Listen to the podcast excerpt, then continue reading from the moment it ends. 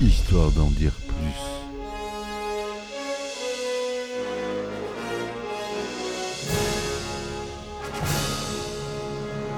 Eh ben attendez, on est en France. Allez, cul sec.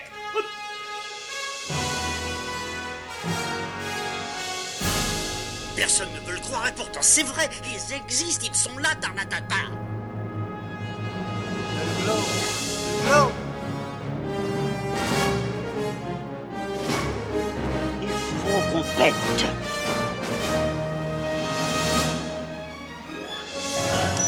Voyons, circuit branché, convecteur temporel temporisé.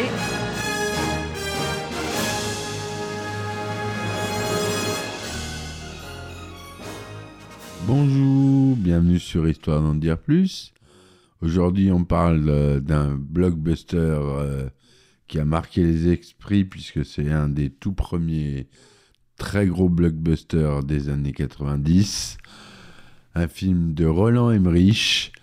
Vous aurez sûrement reconnu Independence Day. Allez, c'est parti mon kiki, on y va.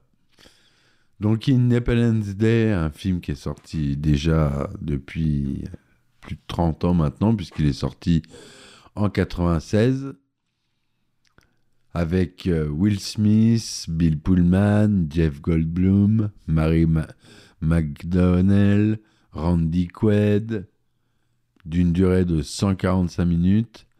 Il nous propose de l'action, des effets spéciaux saisissants, des scènes mémorables telles que la destruction de la Maison Blanche par des extraterrestres, etc., etc.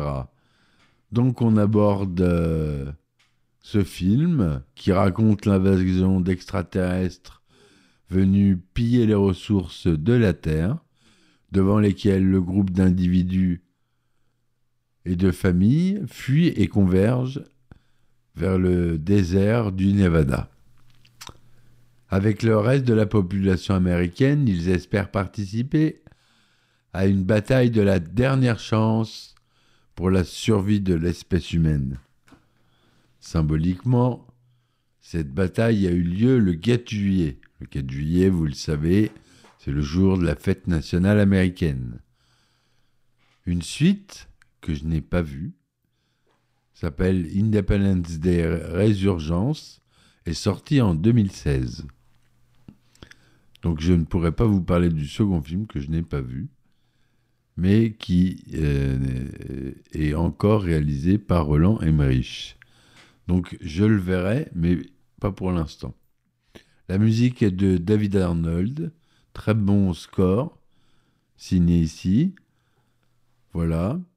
Le synopsis. En 96, un radiotélescope du programme SETI capte des ondes émises par un vaisseau extraterrestre démesuré qui s'est immobilisé en orbite géostationnaire lointaine. Le Pentagone, averti de cette présence, décide de garder le secret de cette découverte. Peu de temps après, de gigantesques vaisseaux spatiaux entrent dans l'atmosphère puis prennent lentement position au-dessus de diverses mégalopoles mondiales. À Washington, le président des États-Unis, Thomas G. Whitmore, qui est joué par Bill Pullman, s'interroge sur la conduite à tenir. Alors évidemment, c'est un film américain, c'est d'un point de vue américain, et c'est les Américains qui sauvent le monde, évidemment. Donc, David Levinson, qui est joué par Jeff Goldblum, lui, autre euh, protagoniste, c'est un analyste euh, informaticien. Il découvre qu'un signal provenant du vaisseau extraterrestre et capté par un radiotélescope joue le compte, joue le rôle d'un compte à rebours. Il décide d'en informer en haut lieu en prenant contact avec son ex-femme, Constance Spano, qui est conseillère à la Maison Blanche. Le président décide alors l'évacuation générale, mais il est trop tard. De chacun des vaisseaux surgit un rayon surpuissant qui détruit instantanément les buildings, les buildings et tous les environs. Le lendemain, les lieux visés ne sont plus que ruines et désolation. Le nombre de victimes est très lourd. Et c'est là qu'arrive notre cher Will Smith, Stephen Hiller, capitaine de l'US Marine Corps, l'USMC, avec quelques survivants, le président Whitmore, qui a échappé de justesse à la destruction de la capitale à bord de l'avion Air Force One, décide d'organiser la riposte. Une première attaque aérienne massive est lancée sur les vaisseaux, mais aussitôt le combat engagé, les pilotes humains constatent que leur armement ne peut percer le bouclier énergétique qui entoure ceux-ci. Écrasés sous le nombre des chasseurs sortis des vaisseaux envahisseurs et équipés eux aussi de boucliers infranchissables, les avions de chasse sont abattus les uns après les autres. Et comme par hasard, sauf celui du capitaine Steven Hiller, Will Smith, qui parvient à mener son adversaire dans un dédale rocheux avant de l'aveugler avec sa toile de parachute et de le faire s'écraser. Hiller se retrouve dans le désert du comté de Lincoln, dans le sud-est du Nevada, en compagnie de l'extraterrestre qu'il a assommé et qu'il traîne derrière lui. Il est rejoint un peu plus tard par un convoi de caravanes, tracté par des personnes ayant échappé à l'anéantissement. Et il va les guider vers la zone 51, la fameuse zone 51, Roswell, dont on a beaucoup parlé.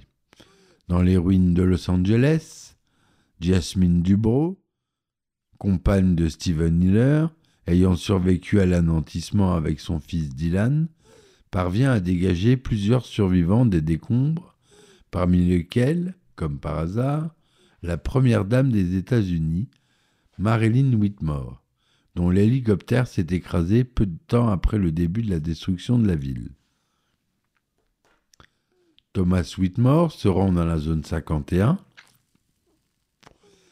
Il y apprend alors que ce n'est pas la première fois que les humains se sont confrontés à ces extraterrestres. Un chasseur extraterrestre s'est en effet écrasé en 1947, selon la fameuse histoire de Roswell, aux alentours de Roswell donc, et a récupéré dans la plus grande discrétion par l'US Air Force de le, le, laboratoire médical de la zone 51, des scientifiques entament l'ouverture de la combinaison biomécanique de l'extraterrestre capturé par Steven Hiller, toujours inconscient et tenu pour mort. Mais l'opération se transforme en désastre car l'extraterrestre se réveille soudain et tue les scientifiques présents par télépathie. Après une tentative de négociation infructueuse, l'extraterrestre est abattu alors qu'il tente de tuer le président américain. Ce dernier, ayant perçu quelques bribes du PC et des intentions belliqueuses de l'espèce extraterrestre, décide d'utiliser l'arme nucléaire pour détruire le vaisseau au-dessus de Houston. Mais une fois l'explosion dissipée, l'euphorie s'évanouit aussi vite qu'elle est apparue. Le vaisseau est protégé par son bouclier énergétique et est toujours intact.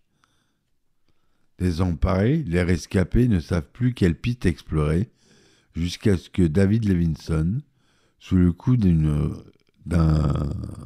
rude gueule de bois, et avec l'aide de son père Julius Levinson, et une soudaine inspiration. L'idée à la fois d'une simplicité folle et d'une audace sans précédent, et aussi totalement irréaliste, euh, c'est un gros trou du scénario, consiste à implanter dans le système informatique du vaisseau mère en orbite un virus informatique qui désactivera par signal satellite les boucliers de tous les vaisseaux extraterrestres. Donc euh, ça veut dire que David, David Levinson est programmeur euh, extraterrestre. Pour moi, c'est la seule euh, aberration du film, mais elle est là. Steven Hiller et David Levinson se portent volontaires pour piloter le chasseur extraterrestre détenu dans la zone 51, est réparé par les scientifiques pour accéder au vaisseau mère et pour y mettre le virus. Pardon. Sur Terre, la contre-offensive planétaire est lancée le 4 juillet et Thomas Whitmore, le président, le mène personnellement à bord de, à bord de son F-18 Hornet, très bel avion de chasse, tandis que le virus de David Levinson désactive les boucliers de tous les vaisseaux. Cependant, la trop faible puissance des missiles RR ne permet pas de détruire ceux-ci, d'autant plus que les chasseurs extraterrestres se lancent dans la bataille pour protéger les vaisseaux mères. Alors qu'un vaisseau est sur le point d'émettre son rayon destructeur sur la zone 51, le pilote Russell Case, joué par Andy Quaid, qui ne peut tirer son dernier missile, bloqué, se sacrifie en lançant son F-18 dans l'émetteur du rayon, et les dégâts infligés à son arme principale entraînent une réaction en chaîne qui détruit tout le vaisseau qui s'écrase. Pendant ce temps, le chasseur extraterrestre bloqué dans le vaisseau vert, Steven Hiller et David Levinson tentent le tout pour le tout. Après avoir tiré un missile pourvu d'une ogive nucléaire de très forte puissance qui s'est fichu dans la structure du vaisseau, ils parviennent à se délivrer du dispositif qui retenait le chasseur et à quitter in extremis le vaisseau mère avant que l'explosion nucléaire le désintègre.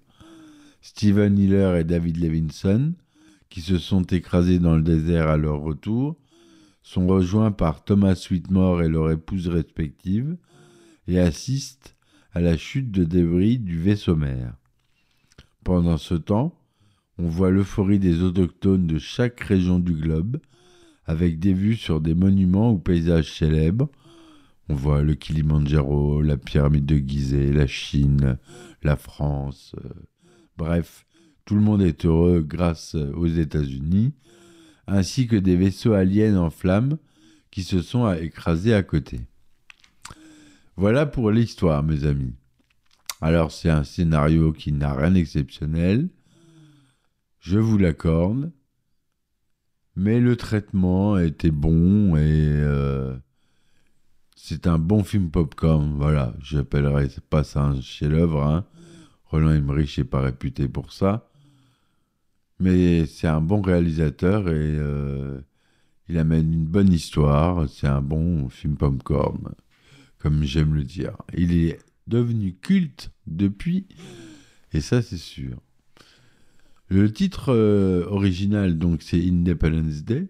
En français, c'est Independence Day, le jour de la riposte.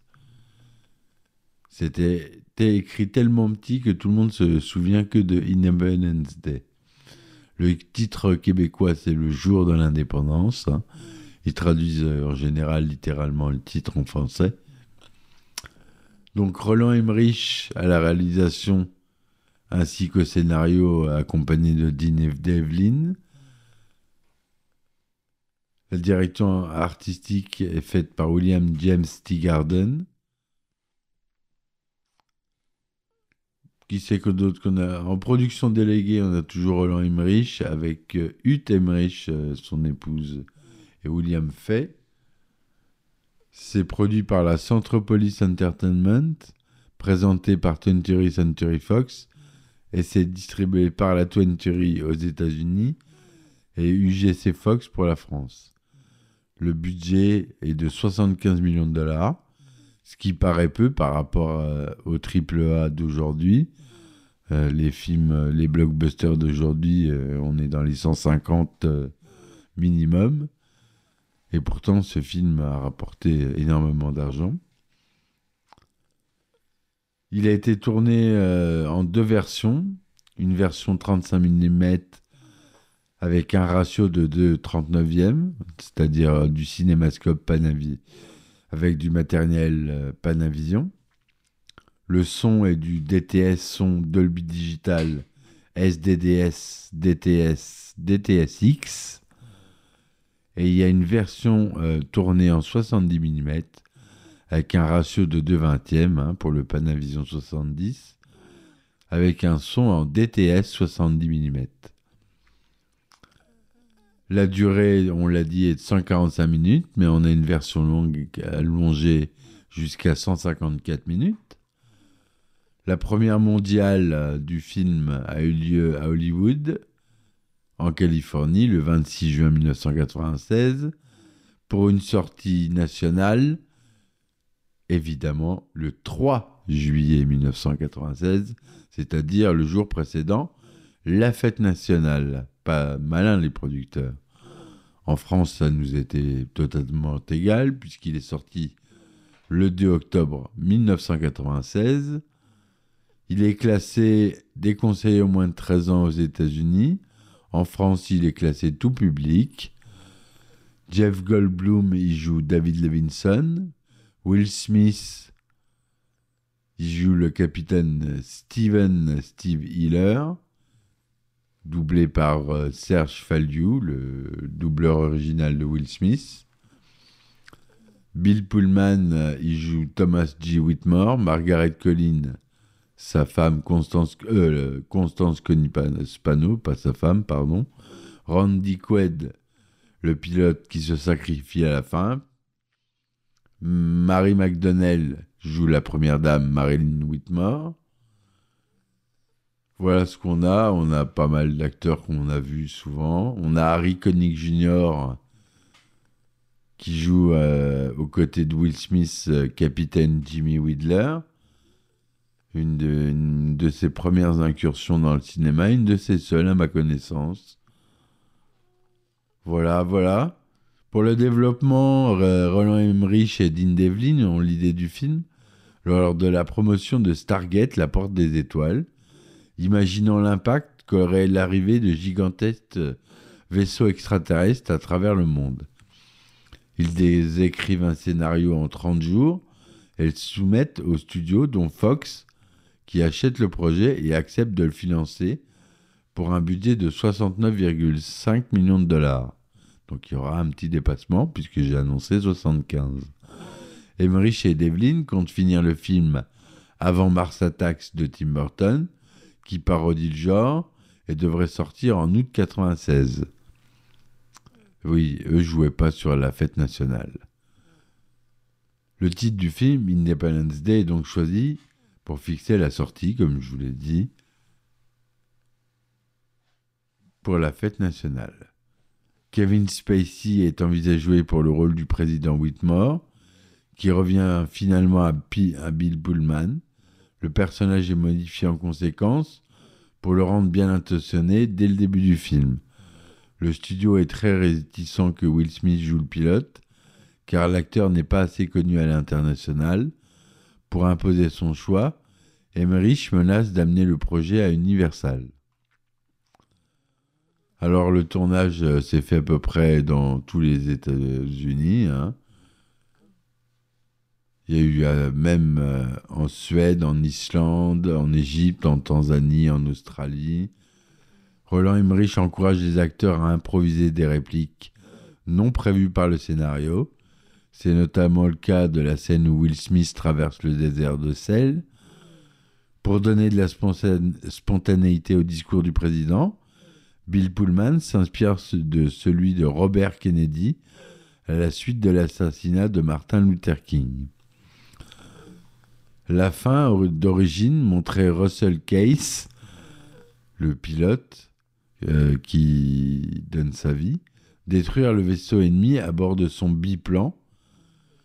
Le pilote ayant été rejeté par les militaires avant la bataille, à la suite d'une réaction hilare du public lors d'une projection test, la fin fut modifiée peu avant la fin, avant la sortie du film, pour que le personnage combatte dans un F-18 à la place de l'appareil qu'il a l'habitude de conduire, c'est un biplan pour répandre de, l'engrais sur les champs. Voilà, c'était la petite anecdote. La bande originale est bonne. Euh, elle est composée d'une quinzaine de morceaux. Rotten Tomatoes donne 65% au film pour 71 critiques. Allociné lui donne que 2 étoiles et demie. parce qu'il généralement il a reçu une mauvaise critique des journaux français. Hein. Vincent Ramy, dans sa critique de Télérama, voit dans le film une monumentale connerie, recyclage ranci d'aliens, rencontre du troisième type et autres croisières du Poséidon. Jean-Luc Watchosen, dans Le Figaro, résumait le film en 2h20 minutes de trucage, d'images de synthèse, de combats gigantesques qui renvoient la, guerre des étoiles et Top Gun au rang de charmants gadgets et Yann Tobin dans Positive jugeait que la niaiserie du scénario n'a d'égal que sa valeur symbolique et sociologique dans sa culture du politiquement correct. Il n'a pas tort, enfin, au sujet de la niaiserie du scénario, il n'a pas tort, parce que c'est bon, encore les Américains qui sauvent le monde, euh, et toujours comme d'habitude. Mais euh, les critiques ont été assez dures. Mais c'est normal pour à peu près tous les films populaires, les films popcorn, les critiques euh, sont assez difficiles. Le film a quand même rapporté quasiment un milliard de dollars, puisqu'il rapporte 817 000 lions, 400 891 dollars, un des plus gros succès au monde, et surtout à l'époque. Le film ressort en 2010 dans une version longue édition spéciale, avec 8 minutes de scènes supplémentaires.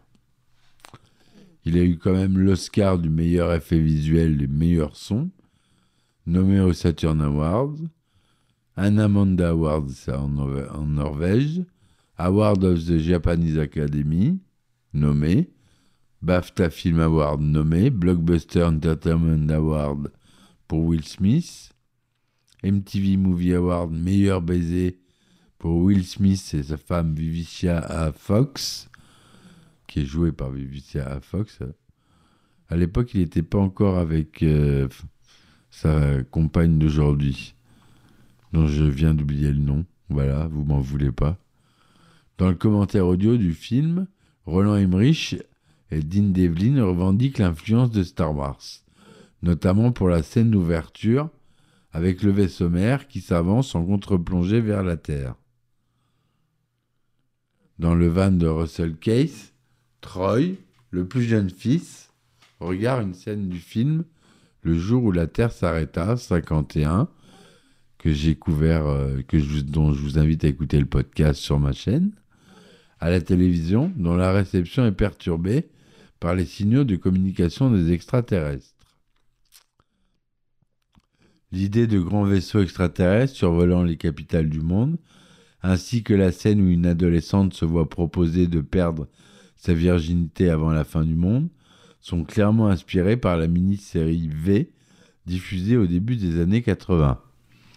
L'image d'un ovni caché par un grand nuage renvoie à la rencontre du troisième type de Steven Spielberg.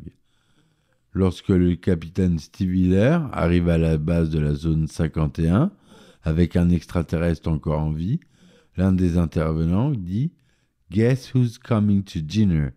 Devine qui vient manger. C'est une référence au film Devine qui vient dîner de 1967 de Stanley Kramer avec Sidney Poitier. Lorsque David et Steve s'installent dans le vaisseau afin, d'implémenter le virus dans le vaisseau mère, David installe son ordinateur portable et au moment de se lancer, de se lancer une image d'accueil apparaît laissant entendre une voix disant Bonjour David. Cette voix et l'image d'accueil sont des références au film 2001 L'Odyssée de l'espace de 68 de Stanley Kubrick et son personnage HAL 9000. L'image d'accueil est l'œil rouge de HAL 9000. Quand David et Steven s'échappent du vaisseau mère dans une course contre la montre, le premier s'exclame dans la version originale Must go faster, faut aller plus vite une référence directe et une réplique de Ian Malcolm, joué par Goldblum, lors de la poursuite du T-Rex dans Jurassic Park, sorti plus tôt. Il y a eu une adaptation en jeu vidéo du film, un peu oubliable, sorti en 97 sur Windows, Saturn et PlayStation. Et en 2009, Roland Emmerich a annoncé non pas une mais deux suites.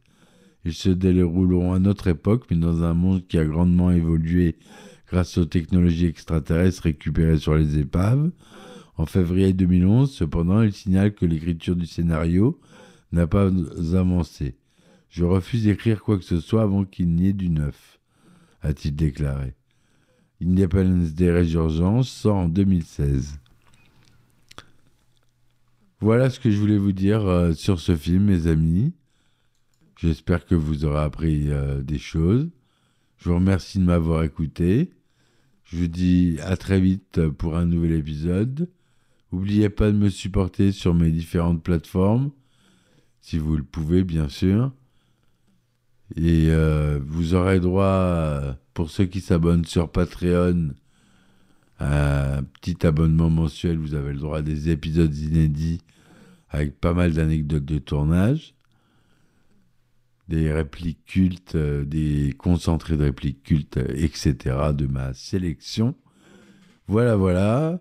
Merci, à très vite pour un nouvel épisode et ciao ciao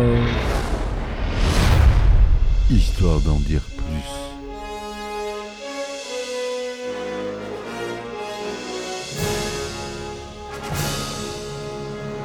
Eh ben attendez, on est en France Allez, cul sec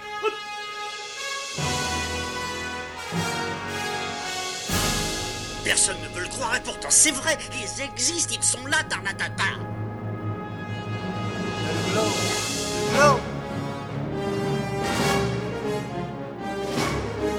Il faut qu'on pète